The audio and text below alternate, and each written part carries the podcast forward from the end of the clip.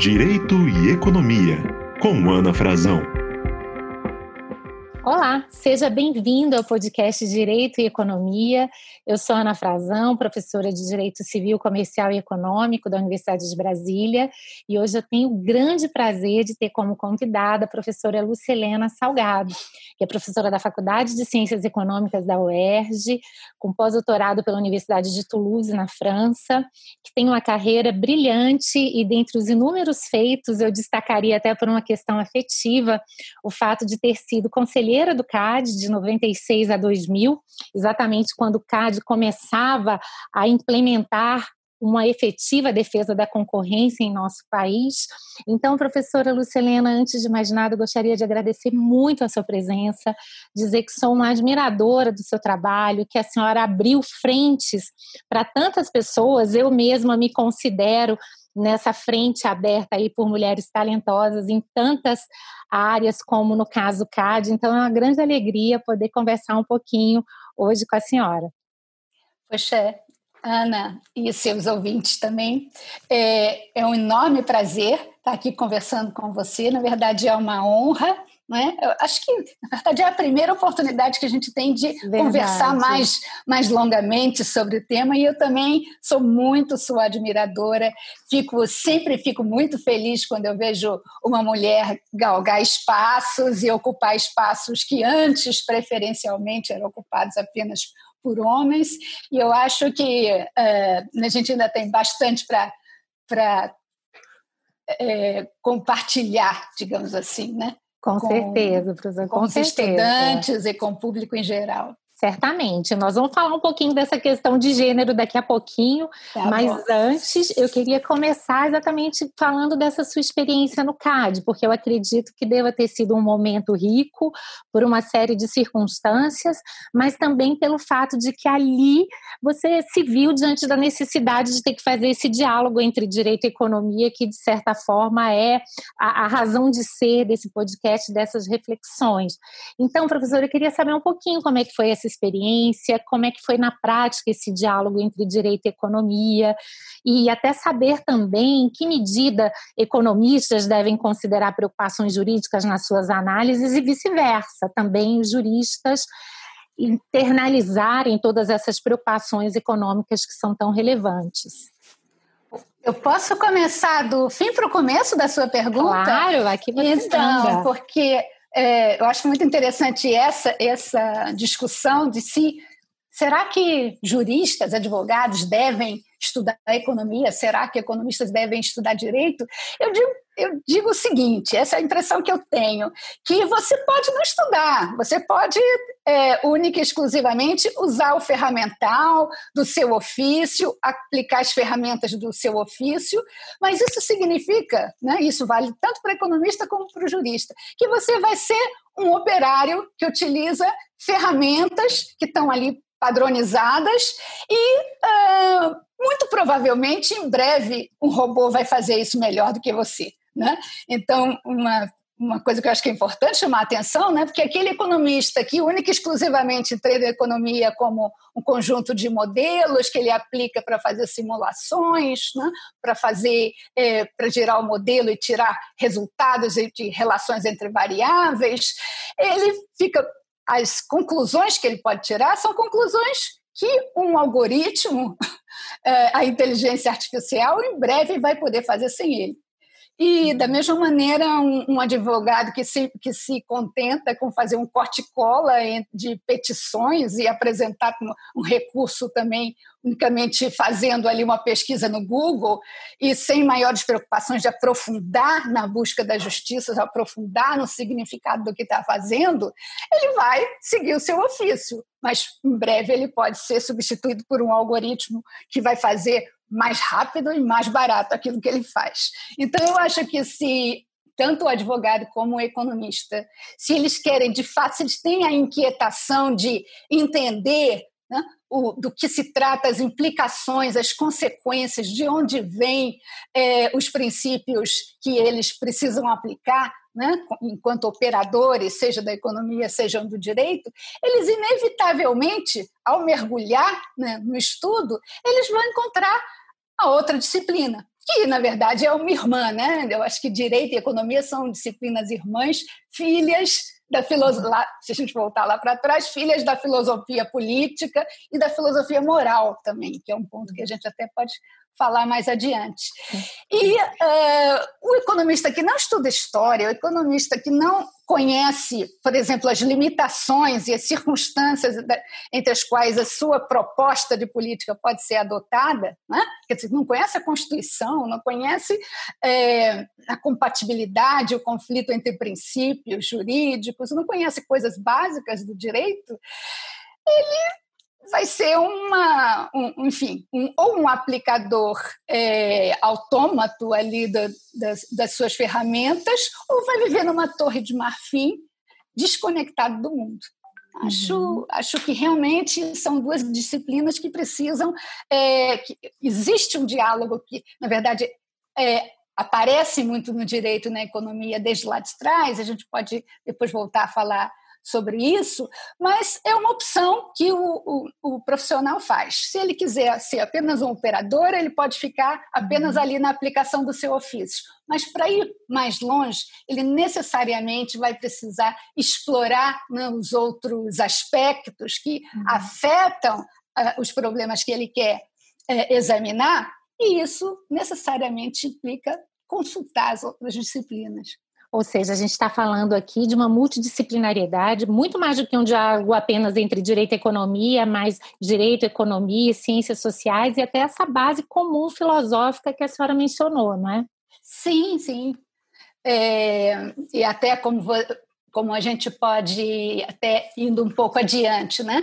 É, Hoje em dia, as próprias escolas que ensinam direito e economia, elas não tratam exclusivamente direito e economia. Né? Quer dizer, em Berkeley, que foi para mim a formação fundamental, que eu, é de onde eu vim antes de ir para o CAD, eu tive assim, um privilégio, uma oportunidade fantástica é, de ter essa de estar dentro dessa abordagem interdisciplinar, porque as aulas de antitruste, as aulas de regulação, é, as aulas de Direito e Economia, que já havia disciplina Law and Economics, eram dadas por professores de business, professores da economia, professores do direito. Hoje eles avançaram e tem um departamento único, né, que é, reúne esse pessoal que era interessado é, nessas matérias que tem esse, esse intercâmbio de, de ideias. E fica é, na escola de business, né?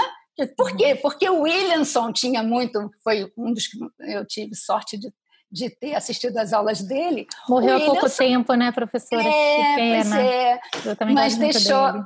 deixou um, um, legado muito importante. Né? Então, é, ele abriu a, a, ali a, o paradigma, né? ele se contrapôs ao paradigma mais padrão né? do, do indivíduo racional, maximizador, né? trouxe. É, contribuições da psicologia, né, a própria ideia né, do, da, da, racionalidade como racionalidade limitada, né, uhum. dos erros que os indivíduos cometem nas, nas, suas, nas suas escolhas, né, nas suas uhum. decisões. Uhum. Né? Isso já era uma, uma inclusão da psicologia ali no, no direito e na economia. Você vê em Illinois, por exemplo, né, que tem um outro centro importante, que originalmente era um centro de Law and Economics, exclusivamente de direito e economia. Nem chamam mais assim. Agora é direito e ciências do comportamento, behavior science, né? E aí tem gente da ciência política, tem gente de psicologia, tem gente de economia, porque na verdade é, são contribuições que outras disciplinas dão em termos de jogar luz sobre aspectos né, é, de problemas que são sempre multifacetados, são sempre complexos, e uma disciplina só vem a colaborar com a outra, né, quando a gente sabe fazer uhum. esse amálgama da forma certa. Então quer dizer que quando então a senhora chegou no CAD não houve nenhuma surpresa ou nenhum choque, aquela ideia de que ali né? Todos esses seus conhecimentos teriam que ser utilizados de uma maneira integrada, direito, economia, e por que não dizer até conhecimentos vindos de outras áreas. Olha, eu até posso dizer para você de uma experiência pessoal que me foi muito útil e que me fez perceber lá atrás, né? Eu novinha, ainda começando na, na carreira, sem ter terminado a minha formação trabalhando no Ministério da Fazenda, é, depois do que virou Ministério da Economia, e, uh, na verdade, quando a gente fazia controle de preços, depois, uh, quando fazia, uh, né, quando participava ali da, do cruzado, do cruzado 1, cruzado 2, da, do, e, e, na verdade, tentava trabalhar no sentido de dar conteúdo econômico a é, medidas que eram medidas legais, né, que seriam sairiam como medida provisória, por exemplo, ou como um anteprojeto de um, de um decreto, eu sempre ia, aprendi isso de, novinha, sempre ia, batia lá na Procuradoria do Ministério da Fazenda, e aí um procurador muito gentil, que ficou meu amigo, Rui Jorge, Aí ele pacientemente, para mim e outros jovens ali, economistas, todos querendo fazer, intervir na realidade, ele explicava: olha, isso não pode por conta disso, isso não pode por conta daquilo. Então, desde de muito cedo, eu aprendi que essa, essa interseção e esses ensinamentos, perguntar para quem entende e saber que existem restrições né, e condições que estão fora da teoria econômica, isso ficou sempre muito claro para mim. Né? É, mesmo antes de ir para Berkeley, eu já, já trabalhava, né, já vinha no, no IPEA trabalhando com pesquisa comparada, né, isso antes do Google, né, é aquela coisa que a uhum. gente tem que dizer para os jovens, nos respeitem porque nós nos formamos antes do Google. Né? A pesquisa era em biblioteca, era, era uma, enfim, para conseguir, e eu, ia as embaix, eu me lembro de ir às embaixadas para tentar conseguir a legislação daquele país, enfim, e aí quando é, quando eu comecei a me interessar, e na verdade me apaixonei pelo antitruxa ali nos anos 90, é, era evidente, tava, era claro para mim que aquilo era um assunto interdisciplinar. E o que também para mim não foi desconfortável, porque eu fiz um mestrado em ciência política, né, para entender uhum. melhor as relações entre Estado, sociedade, é, entre o fazer, né, o, que, o que nos permite trabalhar mais com a economia política, né, as condições, os arranjos de força, né, as possibilidades que estão atrás da, das propostas né, de, de decisões econômicas. Então, na verdade, todo esse é, essa experiência né, me foi muito útil lá no CAD, sem sombra de dúvida. E uhum. quando eu tinha dúvida, quando, quer dizer, eu nunca deixei de fazer nada sem um procurador, é, sem perguntar se isso estava certo, sem aquilo. Eu acho que a humildade também é muito importante, né? A vontade de aprender, tá sempre perguntando. É verdade. Esse ponto da humildade é muito importante. Eu vou voltar a ele daqui a pouquinho, tá. mas antes uhum. eu queria provocá-lo um pouquinho sobre a própria escola de Chicago e a influência que ela teve no direito antitruste. É, é um tema muito interessante porque talvez no direito antitruste, é, houve aí todas as circunstâncias que justificaram a, a incorporação muito plena, muito irrestrita dessa análise econômica. E que, para alguns, é uma perspectiva interessante por um lado, mas também preocupante por outros. Então, alguns juristas dizem: olha, aqui é como se a gente estivesse submetendo o direito a todos os pressupostos epistemológicos da economia, não há propriamente um diálogo, há mais uma submissão, a gente substitui a racionalidade do direito por uma racionalidade econômica e voltada para a maximização de riqueza. Muito interessante, certamente a senhora conhece aquele artigo do Fernando Schwartz, que nos deixou também tão cedo, que é um artigo que tem um título muito interessante: A Desconstitucionalização do direito da concorrência, quando ele diz, olha, a incorporação dessa metodologia acabou tornando o direito da concorrência talvez muito mais uma metodologia econômica do que propriamente uma área jurídica que pudesse fazer todos esses diálogos com a Constituição, por exemplo. Essa crítica é justa, professora, na sua opinião? Como é que a senhora vê especificamente a questão da análise econômica do direito, que é tão fundamental para o direito da concorrência? Não, esse tema é da maior relevância e de certo que eu concordo com a análise do, do nosso saudoso Schwartz. É, na verdade, o, o que, que acontece? Né? É, a escola de Chicago, né, a velha escola de Chicago, ela teve uma importância, uma capacidade de influência sobre políticas públicas que vai além do antitrust, né? A gente volta ao antitrust, mas é, não foi à toa, né? Naquele anos 70, aquilo foi uma reação conservadora, teve muito apoio na né? universidade, aquele núcleo da, da escola de Chicago, se contrapor ao que em organização industrial tinha surgido e que era a origem da inclusão de, é, de elementos econômicos na, na análise que levava a casos antitruste, a preocupação com o abuso do poder econômico, a alavancagem, criação de dificuldades a rivais, é, predação, são a, barreiras à entrada, são todos conceitos criados ali por uma empiria, né, para uma prática ali de economistas de Harvard, originalmente, que não estavam nem um pouco satisfeitos com o que a, a, a, teoria convencional, a microeconomia, tinha para oferecer, para explicar o que, é que acontecia no mundo real, principalmente no, no mundo dos oligopólios, né, das grandes conglomerações. Né? Se tinha um modelo ali né, de monopólio, de concorrência perfeita, mas o mundo real que ficava no meio, é, faltava uma explicação né, para e uma maneira de lidar com, com o mundo das, das grandes corporações, big business, como se diz uhum. nos Estados Unidos. E os anos isso tudo culminou nos anos 70 num, é, aquela ideia de Hegel de o espírito da época, né? que era o momento dos direitos civis, né? do surgimento de, de medidas mais, mais, é, efi, mais eficazes no que diz respeito à segurança social. Era todo um momento de reivindicação e de mudança ali, que nos anos 60, que acabou por é, levar essa reação, né, que é representada na escola de Chicago, teve muito apoio, tem várias questões de economia política que se poderia tratar sobre isso numa é. só numa outra conversa, mas é, acabou que nos anos 80, em particular, ali é quando assume o Reagan, né, esse pensamento ele toma, né, ele se engendra por todo o aparelho do, do, do Estado norte-americano, em particular pelo judici no judiciário. Né? Uhum. Porque então o Reagan não, não por acaso, né, colocou membros na Suprema Corte, colocou membros na, na, na, nos tribunais de, de revisão, né?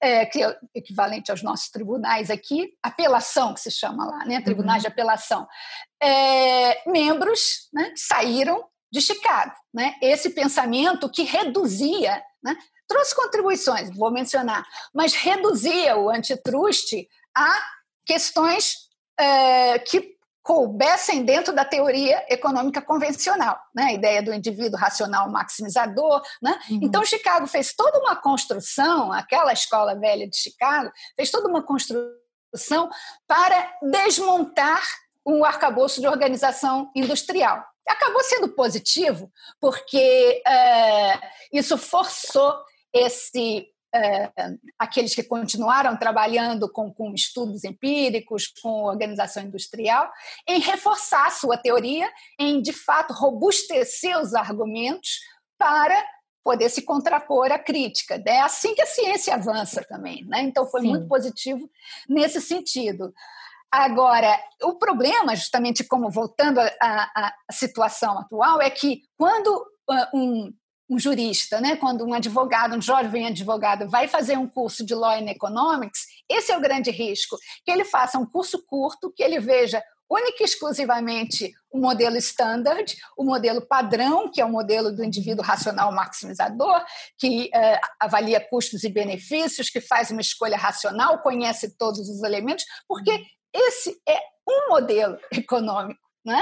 e que é muito uhum. ensinado, ainda está presente nas escolas, mas não há. Faça uma lista dos prêmios, os últimos prêmios Nobel nos últimos 10, 12, 15 anos. Não há nenhum integrante dessa escola que tenha vindo a contribuir realmente com conhecimento. Muitas outras coisas, muitos outros modelos foram desenvolvidos. Então, o ideal é que, é, que o estudante de direito que se que vai estudar economia, que vai estudar direito e economia, tenha é, a compreensão de que aquele parâmetro que ele recebe lá do que, que é o pensamento econômico não é. Não é verdade. Uhum. Existem outras, tanto que, como eu comecei a falar para você antes, é, algumas escolas que já trabalham com isso há algum tempo nem chamam mais de direito e, uhum. e economia. Por exemplo, em Kent, é, na, na, na, no Reino Unido. Né? Tem um centro uhum. muito importante que trabalha com regulação e ajuda muito a OCDE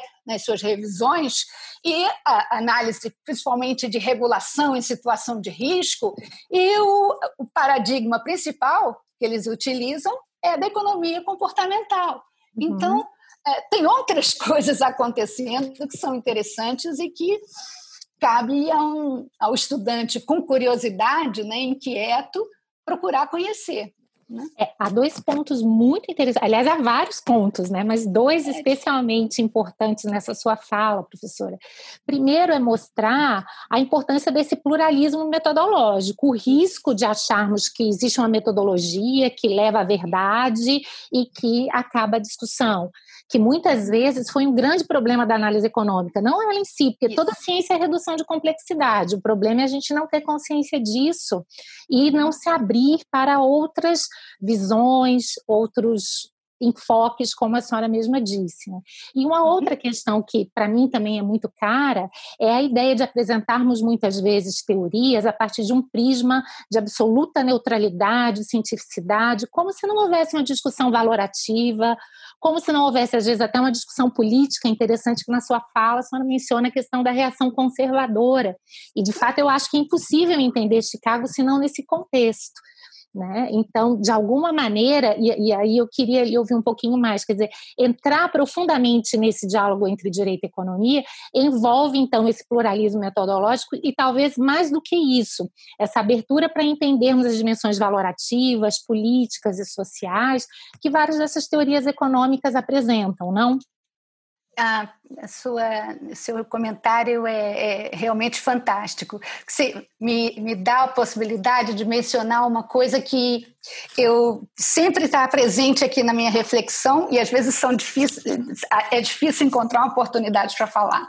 Que maravilha! É, já, então vamos lá, que maravilha, é, a oportunidade sim. é essa. É, pois é, que, veja bem, a economia como direito, como quando eu disse que são filhas, né, isso é meio que uma frase feita que eu construí aqui, né, filhas da filosofia moral, da filosofia política, e continuam sendo. Quer dizer, é claro que nos últimos séculos, é, e isso tem a ver, claro, com, com, com o desenvolvimento do conhecimento, ele se torna mais complexo, as disciplinas vão, é, vão se é, especializando, vai surgindo o conhecimento racional especializado, mas elas nunca deixarão de ser, no fundo, é, uma ciência moral, digamos assim. Né? Tem um, é, um livro que eu acho que assim que é um dos que eu procuro né, no início de curso sempre chamar a atenção dos alunos sobre para isso, que é o, o primeiro livro do Adam Smith era um tratar, é uma teoria sobre os sentimentos morais. Uhum. Né? Porque o, o Smith, alguns já, já disseram isso também, o Smith era o primeiro behaviorista. Ali, uhum. naquele livro anterior, A Riqueza das Nações, ele deixa muito claro né, que, o, que o, o homem é um ser social né? que o homem tem uma, né? ele faz uma construção de um conceito interessantíssimo, conceito de simpatia, né? uhum. que os homens é, procuram né? interagir com os outros porque procuram ser gostados, né? procuram agradar, querem ser agradáveis, e isso é o fundamento do comércio, isso é o fundamento do, da, da é, da prosperidade, uhum. é o fundamento da confiança. Né? Então, ele lá nesse livro anterior, A Riqueza das Nações, que ele vai desenvolver outras coisas também a partir daí, porque ele era um professor de filosofia moral, né? como outros, como uhum. Hume, que, que, deram origem ao pensamento econômico. Né? É, ele vai é, mostrar que, na verdade, são essas características do, do, ser humano, de buscar o seu interesse, mas o seu interesse ele incorpora a comunidade, incorpora é, fazer o é, é, agir de uma maneira harmônica, né? uma expressão que era do comércio doce, que era uma expressão da época. Né? E, e isso chama atenção para a complexidade do, do, pensamento econômico, que, vai muito além do, do, modelo, que é um modelo que é útil. Por que, que o modelo é, neoclássico, o modelo tradicional do indivíduo racional maximizador e da curva de demanda, da curva de oferta, encontrar ali o ponto de eficiência, é, de bem-estar, por que, que isso a gente, a gente ainda utiliza esses, esse instrumental, a gente ainda utiliza essas ferramentas?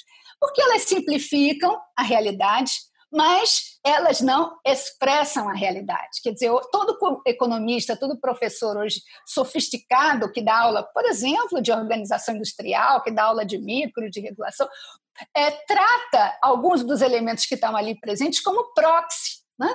Então, quando o, o indivíduo, por exemplo, não, não é, organiza numa uma empresa, né, do ponto de vista é, dentro da organização industrial, o indivíduo ali é a firma. Quando a firma procura maximizar lucro né, e aí aumentar uma margem, é, economistas que são mais sofisticados, por exemplo, como Carl Shapiro, mostram: olha, esse poder econômico ele está sendo ele, demonstrado aqui como a capacidade de aumentar preço, mas não é só isso, isso aqui é uma proxy. Né? Ele pode estar sendo exercido pela, uh, pela é, redução da margem do fornecedor, pelo aumento do custo do, dos rivais, é, pela redução no ritmo de introdução de inovações. Né? Então, há muito mais coisas acontecendo que vão além do que aquele modelo original lhe permite tratar. E é, você veja, vou dar um exemplo que eu acho que fica mais claro essa linha de raciocínio que eu estou tentando fazer. Recentemente, a gente é, teve um, um, ministro da Saúde que ficou pouco tempo no cargo e que aparentemente fez um curso de business, um curso é, de economia, aprendeu economia. Né? Então, uhum. era supostamente um gestor e tal. Mas o que, que ficou claro em algumas falas é, que, enfim, que vieram a público e que, para nós que somos economistas, causaram, assim, estupor, né? É, foi uma fala em que ele comparava o valor da vida de um, de um idoso com um adolescente num, num, congresso. Isso é a típica leitura, isso é o tipo de ensinamento que ele obteve num curso rápido num MBA desses de, uh, de economia, que diz: olha, você tem que escolher, tem que fazer escolhas. Uh, então, aquele que tem uma probabilidade de uma vida mais longa e que vai gerar um rendimento maior, vale mais do que aquele que está no final da vida. Isso é uma leitura que jamais pode ser transformada numa política, né, num modo de se definir, de definir, de decidir política econômica, qualquer política pública. Porque a política pública é moral, né? Uhum. ela vai lidar com pessoas, né? com seres uhum. humanos. Né? Então, essa, essa, esse reducionismo né, da leitura custo-benefício, outra fala que apareceu também foi pública, de que achava que ele achava que não se devia comprar tantos respiradores, porque depois é, isso não era eficiente, porque os uhum. respiradores depois iriam ficar é, ociosos. Mas imagina, é justamente esse aqui é o risco, isso aqui é o medo que eu tenho das pessoas fazerem o curso rápido de economia, né? E não uhum. realmente se aprofundarem né? no significado mais. É, e, nos, e nos textos e no, nas linhas de pesquisa mais modernas, no significado mais original uhum. né? das uhum. preocupações e, nas, e, nos trabalhos empíricos, nos trabalhos que vêm contestando mesmo uhum. esse, esse saber tradicional. Né? É, então, é, eu, eu, eu compartilho risco, né? totalmente né? desse medo, professora, até porque muitas vezes eu vejo isso já no olhar do direito. A pessoa se encanta com a economia, aí faz às vezes um curso express, tem essas noções básicas e acha que resolveu todos os problemas da vida e continua reproduzindo essas coisas sem uma maior reflexão.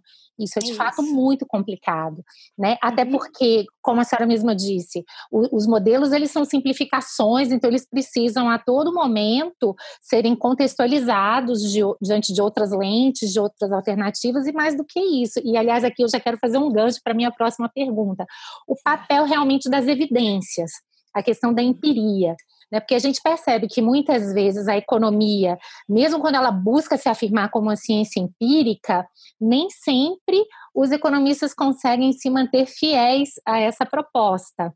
Né? O, o, Krugman mesmo fala, às vezes se, se confunde a beleza do modelo com a verdade, então, às vezes, quando os fatos não se ajustam ao modelo, então você não quer abandonar o modelo, né? Melhor desconsiderar os fatos, tentar distorcer o mundo do que abandonar o modelo. Como é que, como é que a senhora verifica isso? Quais são realmente os perigos e como é que a gente deve ter uma postura mais crítica diante da utilização desses modelos em relação aos fatos. Não, isso essa, essa sua conjectura realmente muito importante. Porque, vê, o que o Krugman está dizendo, é, ele é da área de macroeconomia. Né? A gente, como em medicina e como no direito, né, tem várias uhum. áreas de especialização. Mas, em particular, na área dele, existe esse, esse problema. Né? É, rigorosamente, nenhuma das hipóteses, ele, é, Stiglitz, outros autores falam isso, Nozick, é, foi testada. então, e quando elas são testadas, como, por exemplo, a teoria quantitativa da moeda, testada agora em 2008, né, quando uhum.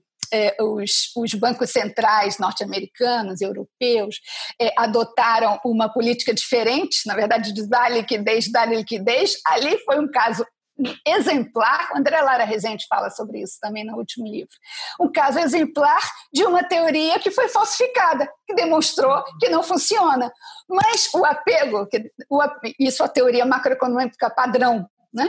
ficou muito claro em 2008, 2009, a partir daí tem tido uma profusão de, de, de debate e de, de contestação de novas ideias que eu acho que vai num caminho bem importante, isso na, na área de macro. Né? Mas uh, de fato, o grande problema não é, é de se é, adotar uma escola, dizendo eu sou uma escola, é que isso vira uma religião, né? e não pode ser. Né? Uhum. Isso é o contrário da ciência. Né? Quando você acredita no modelo, acredita que as coisas funcionam assim, e é, se toda hora se faz esse tipo de observação, e é impressionante como isso continua valendo. Né?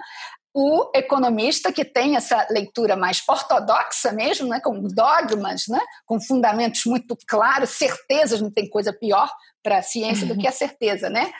É, simplesmente vir, não, é que essa realidade não é isso, quer dizer, na verdade quer trazer a realidade para dentro do modelo.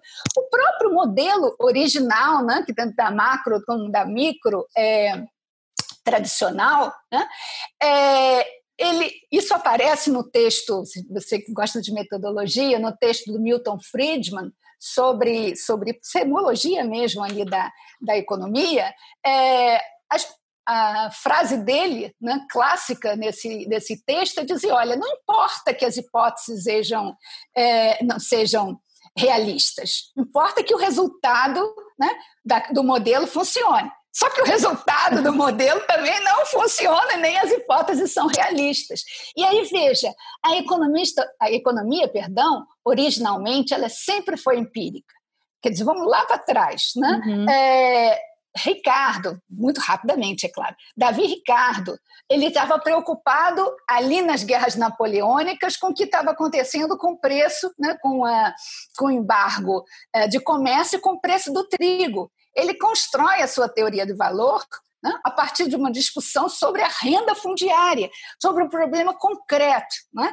É, outro exemplo, Smith, quando escreve a teoria, é, é, quando escreve, na verdade, a pesquisa Inquiry, né, a pesquisa sobre as causas das, da, da riqueza das nações, ele estava ali sentadinho no porto de Glasgow, que era, ao contrário, aquilo era um experimento natural para ele. Era observação, era um experimento natural, por quê? Hum. Porque as outras cidades, elas eram todas é, é, ainda é, mantidas sobre o julgo de, de, restrições feudais, de restrições de monopólio, monopólio dado pelo rei, e Glasgow não, era um porto livre. Né? Uhum. Então ele, ele sentou ali e observou por, que, que esse porto é tão pungente, por que, que é tão próspero, e ali ele teve um insight, porque uhum. aqui os indivíduos conseguem, né, com a sua uhum. simpatia e com, com, e com criando confiança, fazer o seu comércio buscando o seu interesse e gerando né, o interesse público. Então, na verdade, é, e dali vai, começa a, riqueza das nações, é no início. Então, é, o, o, pensamento econômico, quando ele avança, quando ele tem importância, ele parte da análise da realidade, né? de problemas que você não conseguiu resolver e como é que você vai resolver de outra maneira. Né? Por exemplo, agora, mais recentemente, o Schiller, que é outro, Robert Schiller, outro uhum. prêmio Nobel, que junto com Akerlof escreveu, tem escrito uhum. sobre como os mercados de ações, como os mercados financeiros funcionam de uma maneira que, na verdade, né, geram uhum. crises maiores, porque uma das frases que ele diz é que as pessoas tomam decisões pelo medo, né? Isso. do medo per... elas têm medo de perder uma oportunidade. Quer dizer, todos os caminhos têm levado a considerar que o ser humano é, uma, é algo muito mais complexo, que a gente tem que entender como ele funciona, né? como uhum. ele decide, uhum. e, uh, enfim, e isso vai muito além né, do que isso você consegue a, a partir de observar a empiria, né? Vai muito além de você conhecer, né, uma teoria, uhum. os dogmas e tentar aplicar na realidade. Uhum. E aí, já tentando amarrar muito do que foi falado também já com o antitruste, a gente percebe como é difícil sair muitas vezes desse isolamento teórico. Porque quando a escola de Chicago ela é apresentada ao antitruste, vamos supor, pelo Bork, um livro seminal, o que é que ela uhum. promete? Eu prometo segurança e objetividade. Ao contrário dessa metodologia jurídica de vocês, que levam a verdadeira panaceia e etc. Aí depois a gente consegue verificar que essa segurança e objetividade, se é que elas existiriam, seriam possíveis, mas elas seriam alcançadas às custas de tanta simplificação, de tanto reducionismo, que aí o objetivo já não fica tão idôneo. E quando a gente tenta verificar hoje o que, é que acontece com vários novos autores que tentam abrir o antitruste, que tentam incluir outras metodologias, a gente vê uma reação também muito grande. Olha, o antitruste vai virar uma panaceia, isso vai virar populismo, cadê a segurança jurídica? Enfim, como é possível, então, é, é, conciliar essa abertura metodológica, esses diferentes olhares que a senhora tão bem colocou, mas também com consistência, com preocupações com segurança jurídica, que acaba sendo, digamos assim, um ponto ainda muito difícil de ser equalizado. Sim, sim, sem dúvida, esse é um debate que ainda vai perdurar e eu acho que vai se fortalecer agora, quando, enfim, as economias voltarem a funcionar, porque nesse momento, né, eu tenho acompanhado algumas discussões, coisas assim mais recentes, é, as economias estão concentrando barbaramente, né? A tendência é. à concentração, em particular no mercado digital, a gente pode falar disso Exato. depois, é muito grande. Então, o antitruste ele vai ser demandado, né? Eu acho que como nunca foi. Né? Eu, Eu acho que realmente. Acho, é, então, é, vai ser uma discussão cada vez mais importante. Mas veja, a, a grande força do pensamento de Chicago é que eles são excelentes em propaganda. Eles são excelentes em fazer, em apresentar de maneira simples, né? Porque uhum. essa é a grande vantagem de você dizer, olha, é só eficiência, então as duas curvas se cruzam, então se você uhum. baixa custo, é, então aumenta uhum. economia de escala. Se você reduz tudo a conceitos muito simplificados e apresenta, olha, não existe nenhuma prática, né, toda a discussão ali de Chicago com relação a práticas verticais e, e, e, unilaterais. É impossível, não há sentido em um, uma firma é, abusar do poder econômico, porque não seria racional ela perder agora para ganhar depois. Então, é tudo muito simplificado. Não à toa, veja que também é nesse ambiente sem pó, a gente não entende é, o que se passa. Milton Friedman teve por mais de 10 anos um programa na TV aberta, falando da maneira mais simples e popular das vantagens do mercado livre. Né? Então, isso, até para voltar ao Schiller, isso se transformou na narrativa dominante. Né? Então, isso ganhou é, muito impacto, ganhou, isso está presente na, no, no, judiciário. É muito mais simples e mais fácil deixar passar fusões, que é muito complicado analisar, porque você não sabe qual vai uhum. ser a trajetória, etc. É muito mais fácil dizer, não, isso tudo vai é, redundar para o bem. Né? É como se fosse, quer dizer, até onde eu sei, Santo Agostinho é que dizia né, que tudo que vem de Deus redunda para o bem. Agora, tudo que vem de capital redunda para o bem, significa tudo que vem da busca de lucro redunda para o bem, né? e não querer dizer que isso é uma dogmatização, né? transformar Sim, na religião do mercado, né?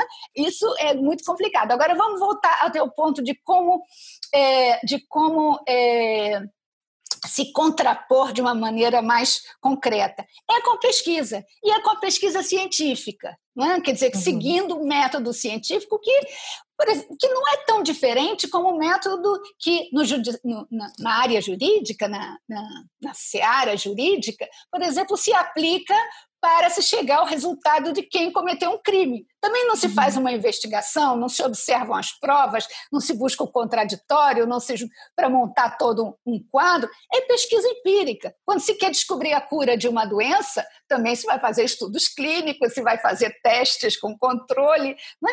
É pesquisa, conhecimento é, para lidar. Né? Existe conhecimento de outra natureza, da, da ciência de base, que vai ter uma importância muito grande mais para adiante. Existem muitas pessoas em economia que fazem teoria, que é economia matemática, os modelos que eu sou absolutamente incapaz de entender, uhum. né? que é uma, é uma outra área que não é aplicada. Mas quando a gente está uhum. falando de uma área aplicada em políticas públicas, a gente tem que ver o que, que funciona e o que, que não funciona. Né? Uhum. Então, e esse método existe, ele é aplicado com rigor, né?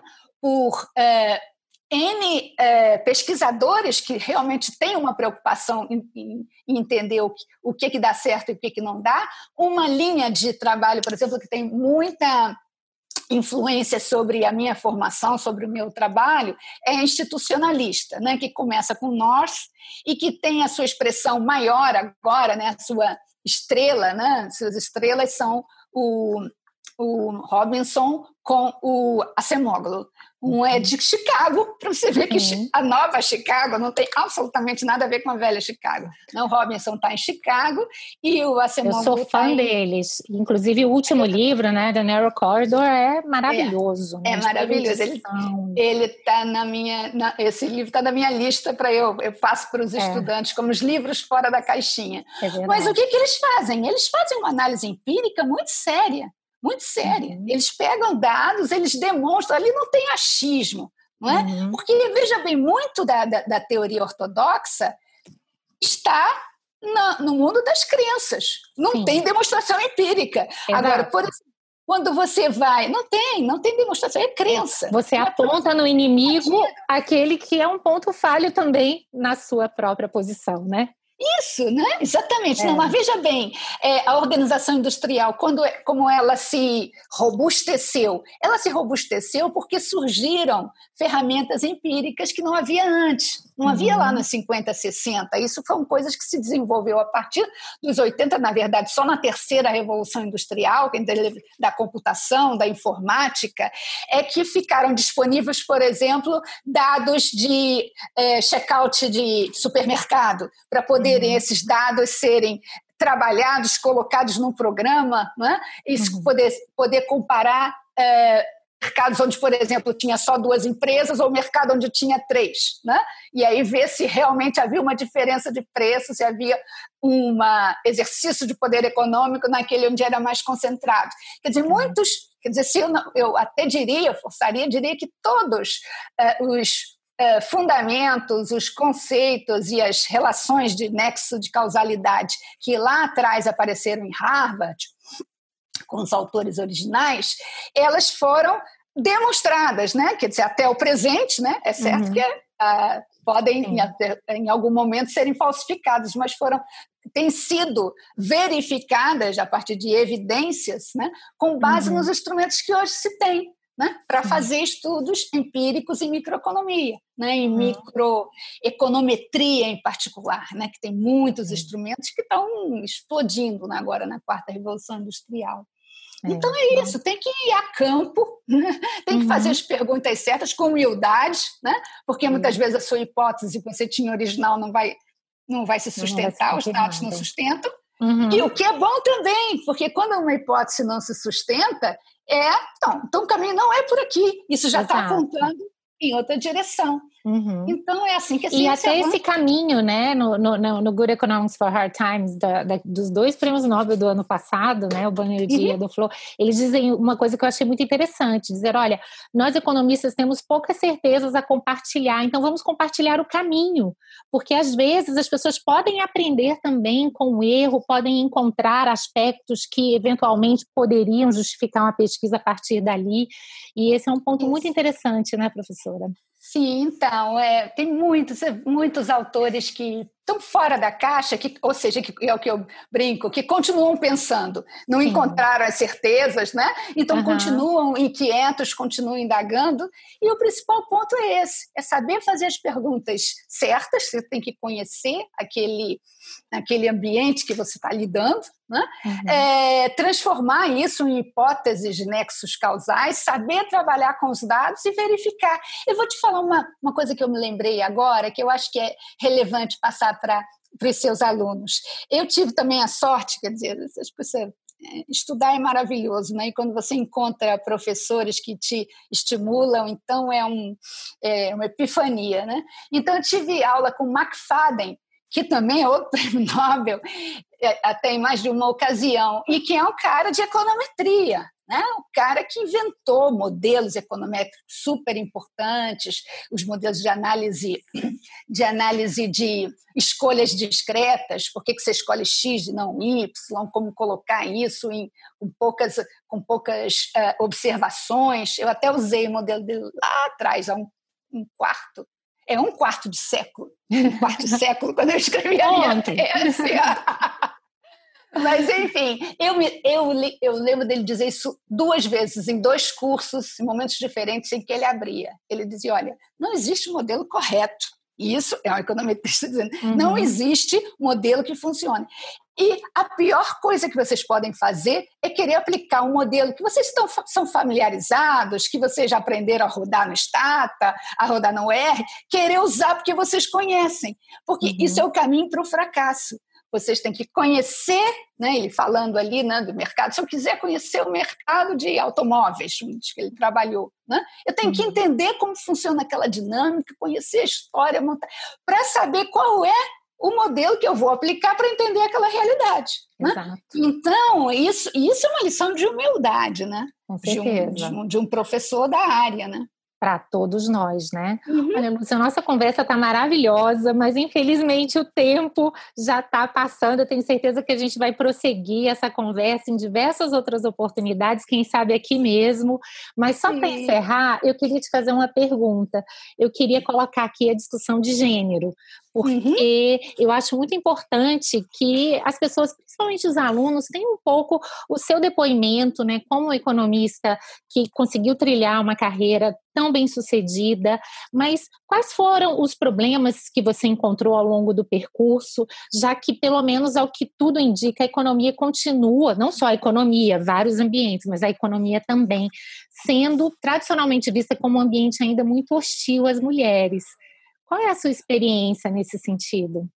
Então, deixa eu tentar ser, ser breve por conta do nosso tempo, né? embora esse seja um tema fascinante. Como você disse, na verdade, a, é, essa área é uma área hostil no sentido de que há poucas mulheres, não é? poucas uhum. mulheres conseguem galgar uma, fazer uma carreira, é, e há outras que também é, são difíceis para as mulheres. Não é? Então, e o, o que eu vejo é é alguma coisa que já é muito estudado, inclusive por mulheres, né, em economia de gênero, economia de trabalho, né, que existe uma coisa, e isso eu, eu realmente verifiquei pouco na minha vida. É, existe uma coisa que elas chamam de é, penalidade, child penalty é a expressão, penalidade uhum. por ter filhos. Né? Uhum. Então, quer dizer, as mulheres são responsáveis pela reprodução da própria sociedade, uhum. né? para passar os valores e a cultura da sociedade. É uma uhum. função importantíssima. Em países em que a cultura, né, em que houve uma mudança cultural importante, a função de cuidar de filhos já foi compartilhada entre homens e mulheres e aparece nas políticas públicas. As próprias políticas públicas vão na direção de permitir esse compartilhamento. E aí o que, que você vê? Você vê uma primeira, uma primeira ministra maravilhosa fazendo um job fantástico na Nova Zelândia. Você vê na Finlândia um grupo de mulheres também maravilhosas, todas muito jovens, comandando uhum. o país, mas porque existe uma mudança cultural. Aqui não existe isso, né? Então existe esse, essa presunção de que quem cuida da casa, quem cuida é, dos filhos e a mulher, e é fato que um determinado ponto da, da sua carreira você plafona, né? Então, o esforço para retomar, né, quando você está criando filhos, quando os filhos são pequenos, isso eu passei principalmente com com os dois meus filhos menores, é, durante um, um tempo, você não consegue ter um nível de produtividade, né? de escrever, de, de participar de palestras, de viajar, né? uhum. é, que, teria, que o homem tem no mesmo momento. Então, os homens decolam e as mulheres plafonam. Né? Uhum. Muitas oportunidades se perdem, quantos convites para conferência, ou mesmo para um, um visiting, é, ou para um cargo eu recebi, mas eu tinha criança pequena, não podia, não podia nem pensar em aceitar. Isso uhum. é o que acontece com as mulheres, eu não, eu não me queixo disso, isso é uma realidade. E o que a gente precisa fazer para retomar quando os filhos estão um pouquinho maiores? É um esforço muito maior. Sabe? Uhum. Uma coisa que um esforço muito maior, porque você tem que provar que apesar de você ser mãe, você ainda é capaz de produzir. Então isso é. aparece, eu acho que com, com clareza no Lattes. Né? Uhum. É, a nossa cobrança entre mulheres e homens de todas as faixas etárias é absolutamente a mesma. Uhum. Eu já comecei a fazer isso. No meu resuminho do, na minha bio resumida, eu coloco que eu tenho três filhos, que eu criei três filhos e faço uma observação engraçada a respeito disso. Acho que as mulheres tinham que passar a fazer. Porque a nossa cobrança de produção é absolutamente a mesma. Sendo Verdade. que o IBGE mostra, na última PNAD, ficou claro, né, que nós trabalhamos quase que 20 horas a mais nas mulheres em geral do que os homens. Né? Então, a gente vai. Eu passei por isso, é, eu sinto um cansaço, posso é, confidenciar isso para você e para os seus estudantes. Eu sinto um cansaço grande, como se nesses meus 35 anos de carreira eu tivesse trabalhado uns 40 e tantos. Porque a gente trabalha muito intensamente quando é mulher. E tem que, e tem que fazer um esforço né, para uhum. demonstrar que é maior. Né? É então, isso vai precisar de mudanças de políticas públicas, mudança de, de na cultura, para que essas tarefas de cuidado da família sejam melhor divididas e que a próxima Sim. geração tenha é, oportunidades né, e tenha condições de fazer uma de fazer a sua carreira com mais facilidade. Professor, e uma última pergunta: quais seriam os livros que a senhora sugeriria para aqueles alunos ou aqueles profissionais que precisam hoje se atualizar sobre as principais discussões da economia, especialmente livros que pudessem ter uma abordagem mais ampla, mais arejada, por assim dizer? Os livros que eu recomendo são alguns dos que eu li recentemente, são todos de autores fora da caixa. Jante Holly, que já está, o último dele, que já está é, traduzido em português, chama Economia para o Bem Comum. É, o, o, último livro do Acemoglu e do Robinson, supondo que os ouvintes já leram é, o Porquê Nações Fracassam, é, o último é The Narrow Corridor, recomendo muito. Um livrinho super interessante sobre o que é economia, como funcionam os modelos, o que, é que funciona, o que não funciona, que é o Economic Rules do Danny Roderick. É, os dois livros da Esther Duflo e do Abhijit Banerjee, tanto o Pure Economics quanto Good Economics for Hard Times, curiosamente foi escrito, lançado antes da pandemia, mal sabia, sabiam eles como hard seriam os tempos logo adiante e o livro do Robert Schiller, Narrative Economics. É, uma coisa que eu sugiro é adquirir alguns desses livros em formato audível. Né? É muito bom, muito prático, né? porque você pode estar fazendo fazer outras coisas, né? Tá cuidando da casa, cuidando de outros afazeres e tá ali, né? Tá na cozinha e tá escutando o livro. É uma, eu acho que é uma é uma alternativa super boa e mais econômica. Muito obrigada, só tenho que te agradecer por essas experiências todas que você compartilhou com a gente, por essa conversa maravilhosa. Sabe que você tem em mim uma grande admiradora. E como eu disse, espero que essa seja a primeira ainda de muitas conversas, porque eu tenho certeza que ainda restaram muitos assuntos importantes para conversarmos juntas. Muito obrigada, viu, Lúcia? Eu que agradeço a você. Foi um prazer e estou à sua disposição e dos seus alunos. Um abraço. Obrigada. Você ouviu o podcast Direito e Economia com Ana Frazão. Produção e trabalhos técnicos José Jansi Marques. Para maiores informações, acesse o site anafrazão.com.br e siga nas redes sociais.